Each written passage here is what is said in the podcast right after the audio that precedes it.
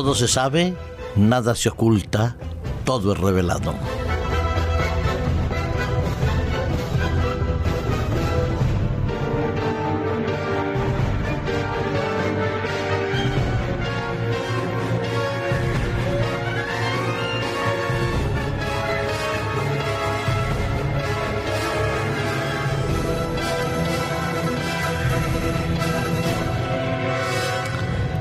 Facebook, 20, 20, Hi-Fi, en fin, tantas y tantas redes sociales que se han ido creando en los últimos años, ha permitido de una u otra manera eh, que seres que no se veían, personas que no se veían desde hacía muchos años, pudieran encontrarse y restablecer vínculos de amistad, otros afectivos, y lo que estas redes sociales pretendían han logrado su objetivo y quizás superado con creces las expectativas de los propios creadores.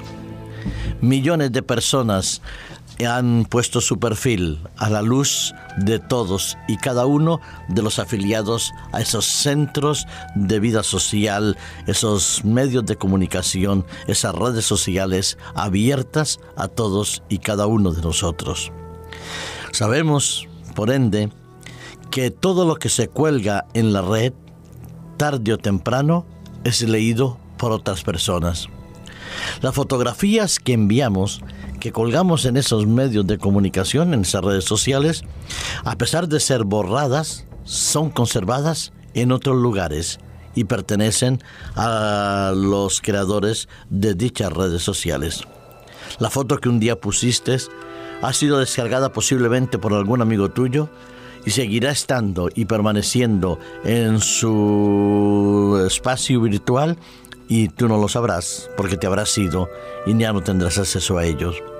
Pasa lo mismo con los comentarios, con las opiniones, con lo que nosotros solemos escribir, con las descripciones que damos de nosotros mismos o que otros dan de nosotros.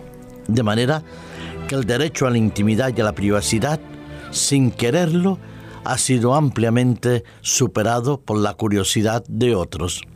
Y entonces ya no hay nada oculto de nuestras vidas, ni nada que no pueda ser revelado que no hayamos hecho. Es tanto la influencia de Facebook y otras redes sociales que muchas empresas consultan los perfiles de sus futuros empleados o de los que ya tienen para ver si hay algo que los hace acreedores de confianza desmerecedores de ella. Pero cuando las redes sociales se crearon, se pensaron que se iban a favorecer nuevas relaciones y a fortalecer aquellas que ya existían.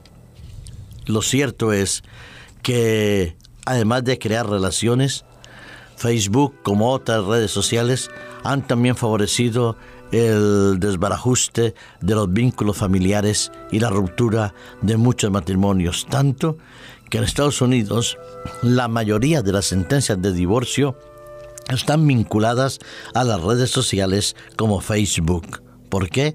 Porque en ellas se han descubierto cosas a veces desagradables de sus parejas y de sus familiares.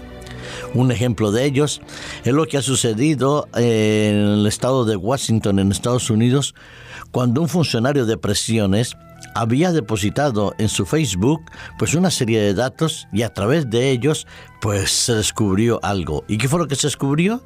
Que este funcionario de salud eh, Alan O'Neill se había casado con una señora en el año 2001.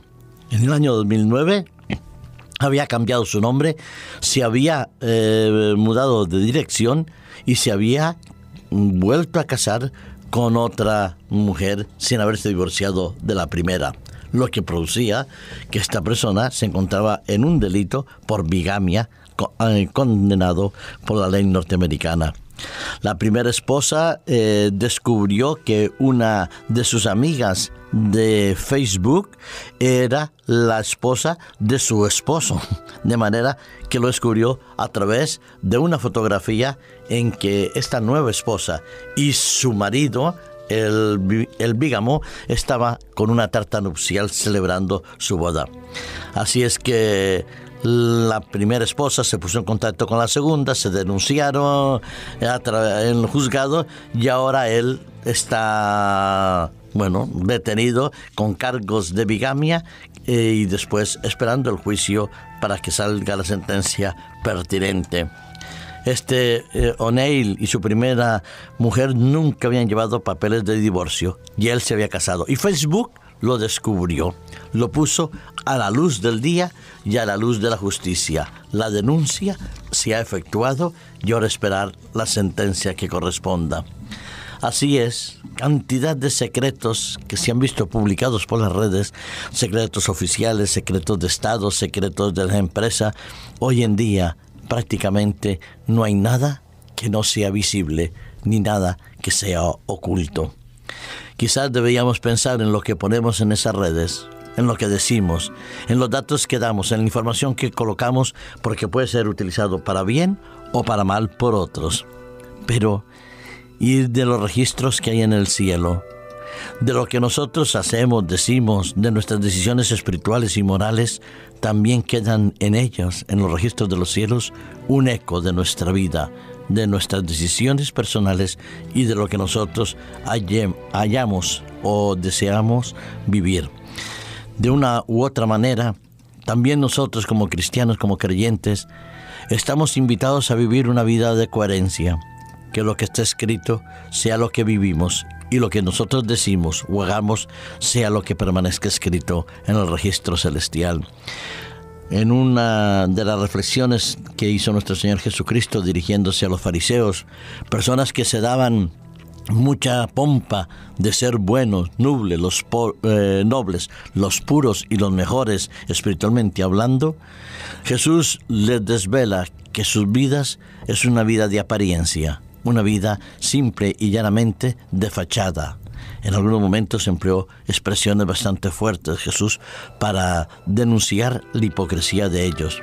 Pero en el Evangelio de Lucas, en el capítulo 12, en el versículo 2 y 3, me invita a reflexionar, no solo pensando en Facebook ni en las otras redes sociales, sino lo que yo hago cada día con mi vida.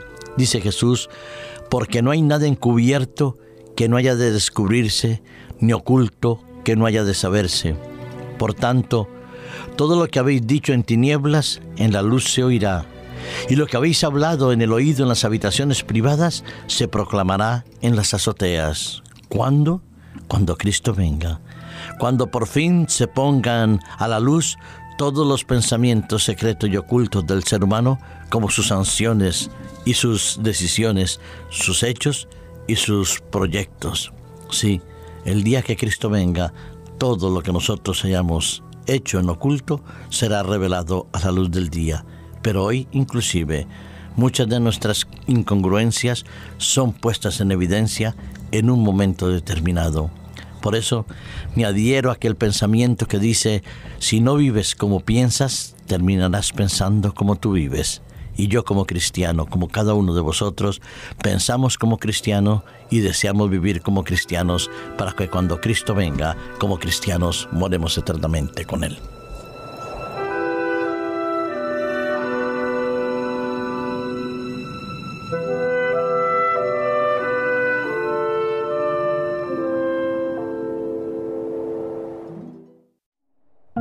Producido por hopmedia.es